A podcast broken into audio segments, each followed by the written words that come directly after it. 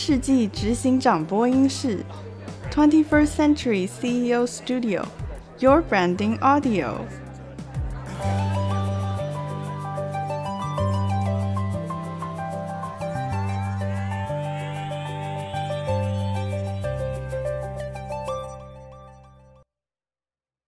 今天我们非常开心，在我们二十一世纪执行长播音室二零一九年的第二个年度，我们又邀请到一位从事美丽事业的美丽的品牌执行长，他就是佐登尼斯陈总经理。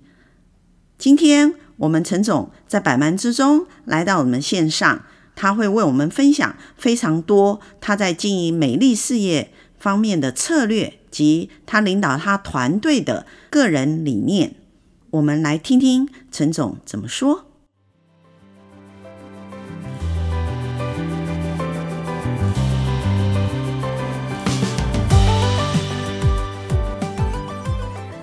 这两三年媒体的报道里头，对，其实有提到一个非常重要的改变，是就是呃，你们把大陆那边的加盟嗯转为直营，对这件事情呃，媒体已经说了很多，对。可是我想要问的是，当下总经理您做这个决策，当然前面一定有做很多 study，才会毅然决然做这样很大动作的部分。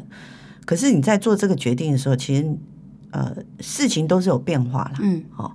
改变这件事情哈，有时候是水到渠成，对，可是水到渠成当中还是有风险，是，对，对。您当下如何毅然决然去做？那风险这件事情对于执行长来讲，有您对员工、对股东啊的责任，是。你可不可以告诉我一下你当时的心情？我们在处理并店的整个过程，因为其实我们当初的目标，整个从包含大陆、马来西亚、台湾，我们预计的目标大概就是要合并两百家店。是。那因为我们在大陆的市场，其实之前只有三家的直营店。嗯。那我们也发现到，就是整个大陆的市场氛围呢，已经开始改变了，包含人民的所得、房租。然后还有对美容、对奢侈品的需求，跟以前的这个十年、二十年的这个环境时代已经大大的改变。嗯，那也发现就是说，在整个大大的改变之后，呃，包含大陆的整个电商。然后微信的销售产品，嗯、甚至京东、淘宝这一些，在化妆品的产业里面，它是越来越竞争。嗯、那越来越竞争的情况之下，第一个冲击的一定是很多像我们这样子的一个 SPA 的美容通路的店，对，因为需求变更多选择了，嗯、所以它不不一定只有选择在 SPA 店，它才能够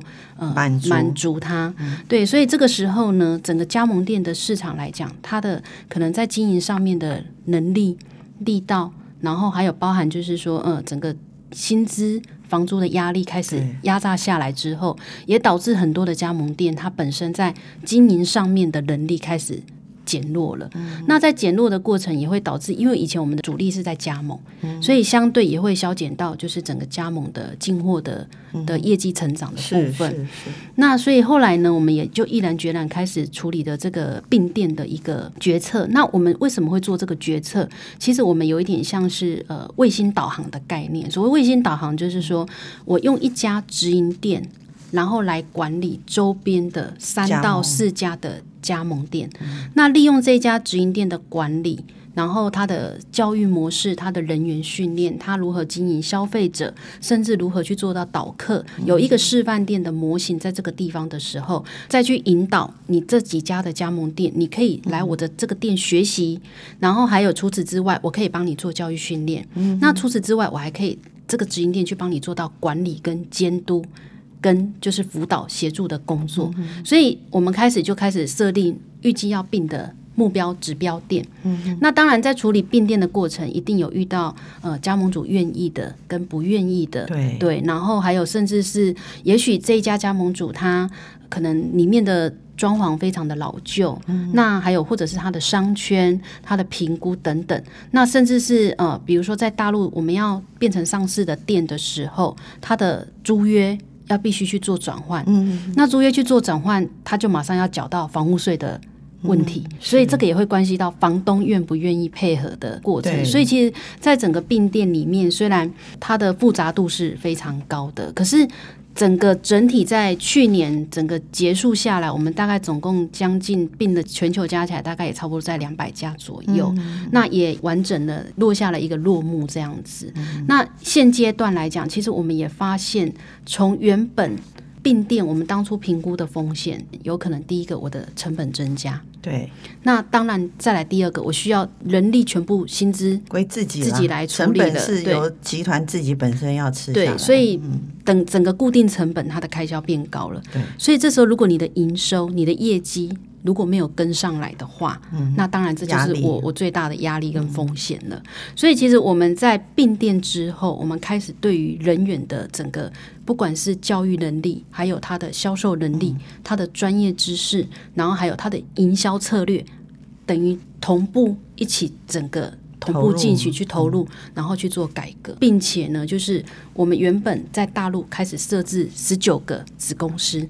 十九个子公司，然后管理十九个据点，然后分散出去，嗯、就好像大树原理的概念，有一个骨干，然后开枝散叶，然后很多的概念这样子。因为直营店它的经营成本其实是很大的，对。还有就是说，呃，直营店如果有亏损的话，也都是集团自己要全全部承受。是。那直营店的比例在当时。我看到媒体说，你希望这个直营店跟加盟店是一比四。对，那你直营店再怎么样也是一百多家，对，对不对？对，一百多家的人事，还有您刚刚讲的房屋成本，是，对不对？租金成本，啊，这个这个整整加起来，都会。我相信在您决定做这件事情的时候，您那时候还是如此美丽，因为您正向吧？对，喜欢挑战。当然，我觉得这一个取决在有很好的团队，嗯、团队支不支持。嗯、所以，其实当时我们整个台湾的这些呃大主管，就是说，只要是副总级、总监级的、嗯、所有的人，全部一起上支持公司的政策，觉得我不亲身参与不行。对，所以我们的做法呢，嗯、就是例如台北的主管对。杭州的主管，嗯，等于就是说，因为其实，在台湾我们都是以直营为为主嘛，嗯、所以在台湾我们可能有八到十几位的一个高阶干部，嗯、所以我们用一对一的教学直接辅导，等于就是说，例如台北区的主管，他直接辅导杭州区的主管，嗯、然后直接指导杭州区的主管，你店要怎么管，人员教育你要怎么做，然后你的直营店你消费者要怎么做管理，怎么做经营，嗯、那由这一个主管去协助他辅导他，就好像指导老师的概念，告诉他。事情怎么做？那再来还有就是人力需要支援的时候，我可以从台北的基地派人直接，比如说出差的啊，我直接派可能三四个、五个啊比较优秀的呃店长，直接过到当地之后去协助他们一些工作的指导。是，所以可以在短时间哦，一六年左右我们开始并到一个程度了。二零一七年其实我们在营收的成长。就整个完全是大翻转，不一样了。是啊，对是啊，因为资料上面可以看到，就是你们并店以后，就会员成长人数还很惊人，在短时间还有营收也是整个跃起哈。所以可见在这个策略下去之后，执行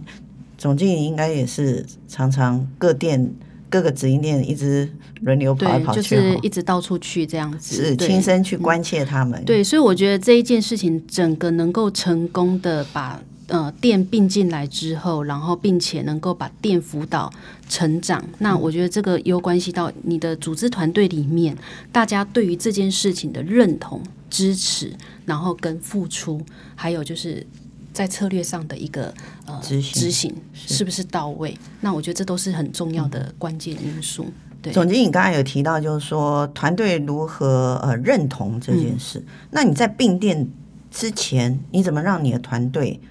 都认同这件事，你在组织里头有特别做什么吗？呃，我会一直把公司想要做的长远的目标，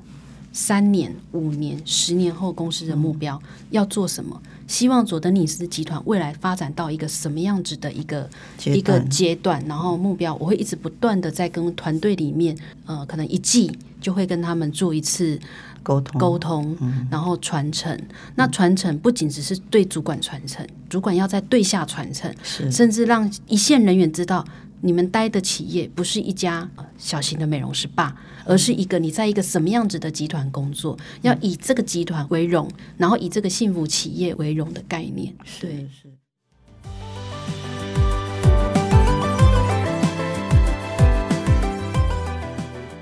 所以呃，我们这边如果回到品牌端来讲的话，嗯、佐登尼斯媒体上面有提到，就是说，其实陈总你希望。就是说，以佐登尼斯 SPA 店这一个哈通路来讲，希望是服务跟保养品的比例啦哈。我们如果说以营收比例的话，是五比五。对，为什么是以五比五呢？因为卖产品其实是比较轻松的。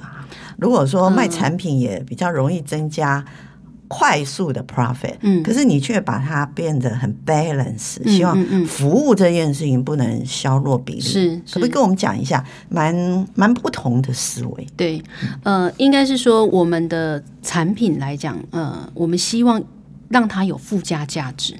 而是你在这边购买化妆品的时候，购买保养品的时候，你一定需要更专业的来告诉你说。第一个，你你的你用的这样子的这一套化妆品到底是对还是不对？嗯、那再来，皮肤的变化它是顺应着不同季节的，还有年纪啊，年纪它会改变。那那再来的话，就是说，当你使用的这一套保养品，你你一定会希望说，哎，如果这个时候有人能够呃一起帮我做到服务，然后做到体呃按摩放松，然后能够有附加价值的话。那这样子的这个搭配，整个有一加一等于二的一个加分效果。嗯、那除此之外，其实，在我们这样子的一个行业里面，其实我们可以让会员跟我们之间的粘着度是可以提升的。是用服务去带动产品的价值性，嗯、这个是可以提升这个消费者对这个产品、对这个品牌的认同。跟粘着度，所以其实，在我们内部的会员，我们自己也做过内部调查，会员基本上跟佐登尼斯的粘着度至少都可以有六年以上的时间。嗯，对，这是一个非常难得，就是说，女孩子来讲，其实她她喜欢这一家 SPA 店，她习惯在这里服被服务，其实她就可以在这里。一直被服务大概有六到十年的时间，就是它六到十年的忠诚度，我们我们称为品牌忠诚度。对，目前您看起来有，就调查以后有六年，六年不容易，因为以现在来讲，就像昨天您讲，不管在中国市场或是台湾市场。外面进来的竞争者其实是非常容易的啦，哈，因为 SPA 店其实它的这个投入的门槛说高也没有很高啦，而且个人工作室也很多，对，然后也多家品牌，那甚至现在又有医美。哦，医美这样的一个新兴行业的出来之后，嗯、其实对于 SPA 店，你如何稳住你的消费者？嗯、那你如何让你的消费者对你这个品牌的认同、跟支持度，还有忠诚度这件事情，其实是我们一直在内部一直在经营的这一块。嗯、这一点的话。就是说，服务这件事情是佐登尼斯非常重要的核心，核心对，不能因为销售保养品产品这件事是比较轻易的事情，对，而把产品的价值放下。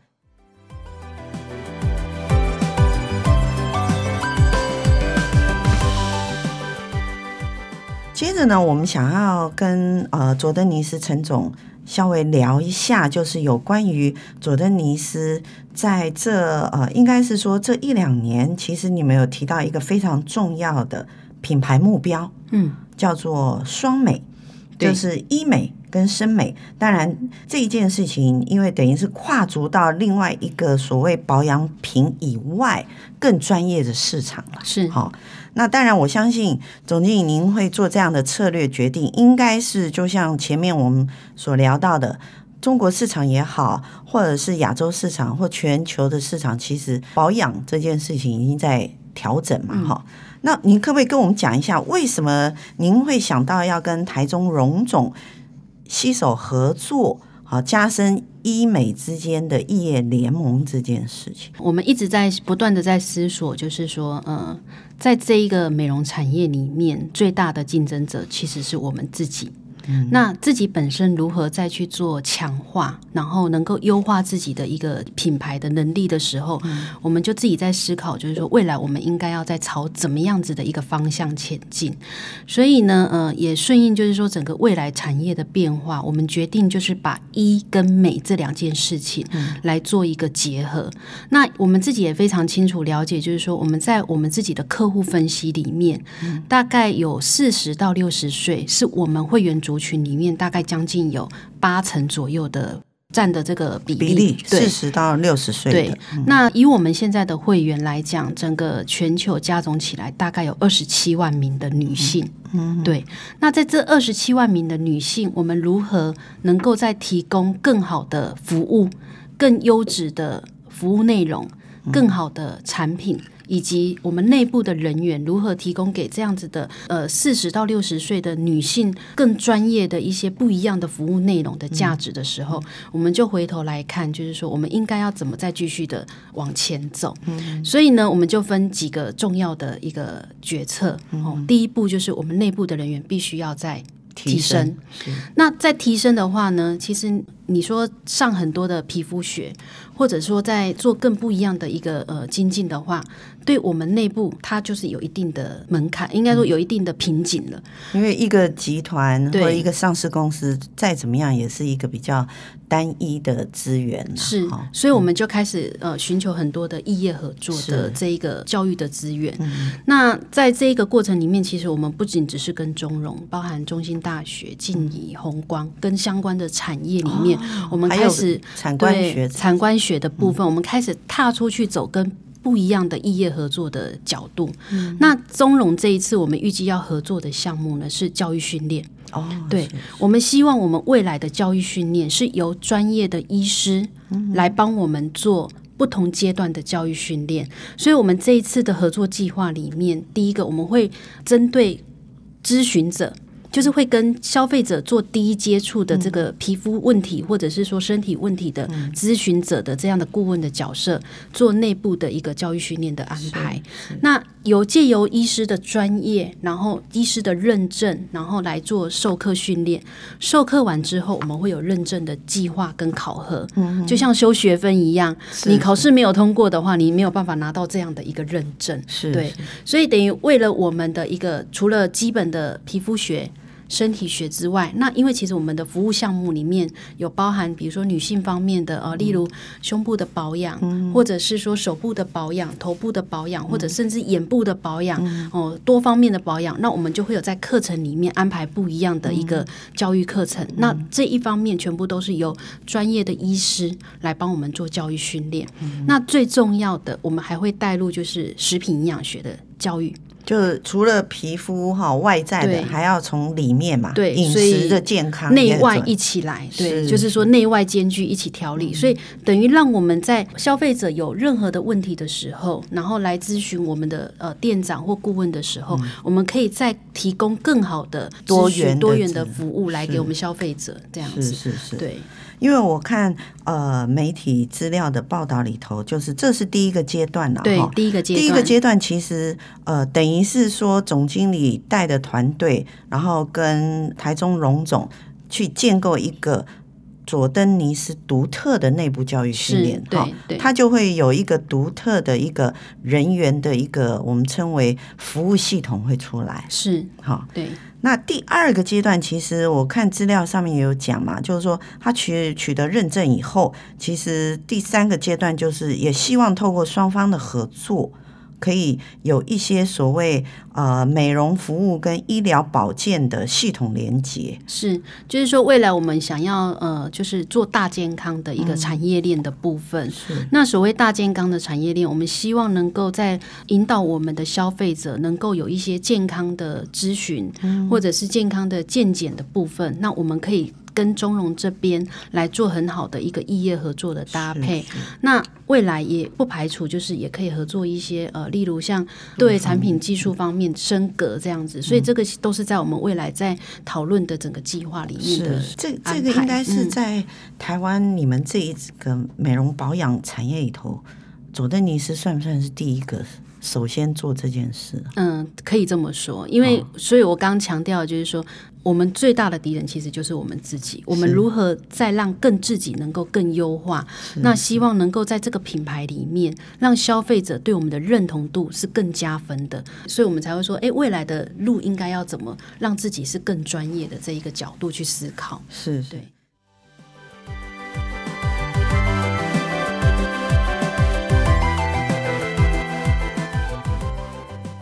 今天我们非常谢谢陈总精彩的分享。从他这么多分享的项目里面，我们其实可以听到，身为一位美丽事业的企业领导者，他个人特质与魅力，其实透过声音都感染到我们。而他正向积极的个人的理念，也让他在不管面对内部的企业沟通，或者是外部市场策略的拓展，都能够以非常智慧的心态来面对所有的挑战。我们真心期待佐登尼斯集团在陈总的领导之下，不仅更加的成长茁壮，而且会让美丽的事业更加的灿烂。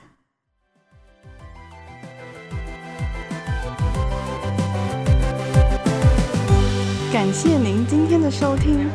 ，Twenty First Century CEO Studio，Your Branding Audio。